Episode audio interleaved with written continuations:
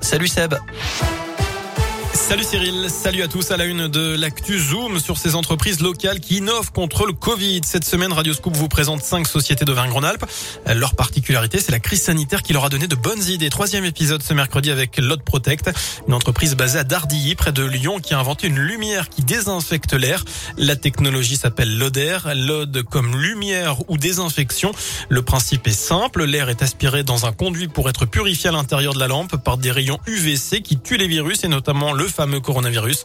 Les détails d'Olivier Moyen, le PDG de l'Ode Protect. Les UVA et les UVB traversent la couche d'ozone, on les connaît déjà, c'est ce qui nous permet de bronzer. Les UVC en revanche sont bloqués à 100% par la couche d'ozone. Les virus, les bactéries ne sont pas habitués à ces UV de gamme C et quand on peut euh, les mettre en présence de ces UVC, on va venir finalement casser la double hélice d'ARN ou d'ADN des virus et des bactéries. Sauf que là, ils sont contenus dans la lampe, donc il n'y a pas de risque pour les gens. C'est naturel, c'est pas chimique. Par contre, c'est extrêmement puissant puisque c'est obligatoire dans le traitement de l'eau. C'est obligatoire pour désinfecter les blocs opératoires, par exemple. Et la lumière est produite par des lampes de type LED. Elle utilise donc peu d'énergie.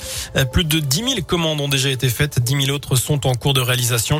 Lot Protect exporte même jusqu'aux USA où une société de taxi est intéressée pour intégrer le dispositif dans ses véhicules. Euh, plus d'infos sur radioscoop.com et sur votre appli Radioscoop.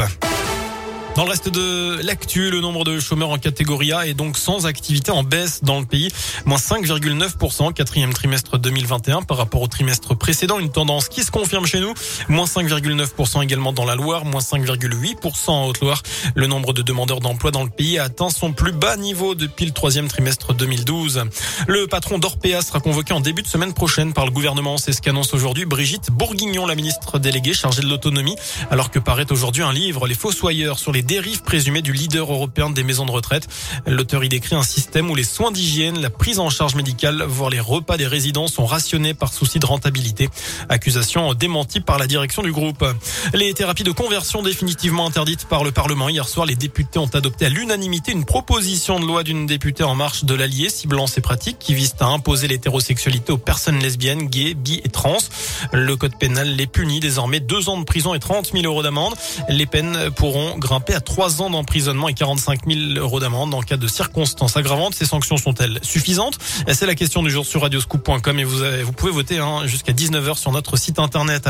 Enfin en foot, plus de temps à perdre. Les Verts se déplacent à Angers ce soir en match en retard de la 20e journée de Ligue 1. L'occasion de se rapprocher un peu des concurrents directs pour le maintien. Mais pour cela, il faut prendre des points, ce que les joueurs de la SS n'ont pas réussi depuis novembre dernier.